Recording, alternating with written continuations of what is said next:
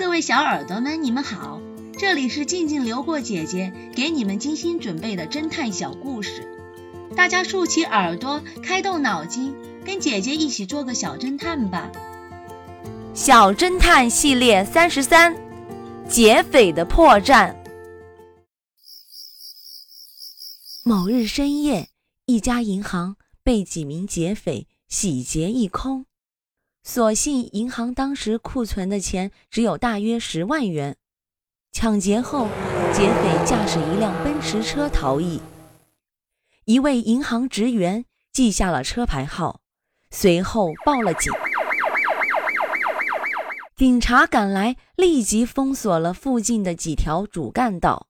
正当警察忙着搜索时，一辆跟歹徒的车一模一样的奔驰出现在警察面前，警察一看，大喜过望，立刻将车拦了下来。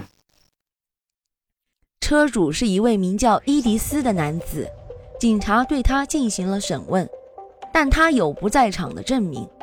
经过调查，伊迪斯所说属实，警方只好将他放了。没过几天。又发生了一起银行抢劫案。巧的是，案发没多久，伊迪丝又开车硬闯警察封锁的道路。警察拦住他：“你没看见停车牌吗？罚款一百元。”伊迪丝嬉皮笑脸地说道：“下次注意。”递上一张一百元的纸币。警察挥挥手，正要放他过去，恰好赶来帮忙的 X 神探。看到了这一幕，请稍等一下。他接过那张纸币，仔细看了一眼，然后打了个电话。过了几分钟，他收到了回电，随即便示意旁边的警察逮捕伊迪丝，理由是他跟两起银行抢劫案有关。伊迪丝情绪很激动，我当时根本就不在现场，你们可以去查。X 神探笑着说道。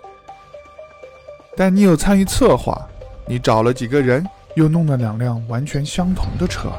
每次抢劫后，你就故意出现，将警方的注意力吸引到自己身上，帮助同伙趁乱逃走。不过，你犯了一个小小的错误，露出了马脚。小侦探们，请问你们知道劫匪犯了什么小错误吗？小侦探们。你们推理出真相了吗？把你们的想法留在评论区，与其他的小朋友一起来讨论吧。姐姐会在下一集末尾告诉你们真相哦。记得关注姐姐，这样就不会迷路了。有记号的盗贼，这个故事的真相是，因为当时那位女士狠狠地踩了那个男人一脚。那名男子为了掩饰自己的行为，故意隐忍不出声。如果他不是窃贼，肯定会发火的。